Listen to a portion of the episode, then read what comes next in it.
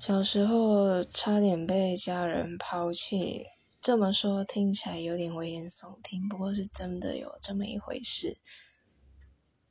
那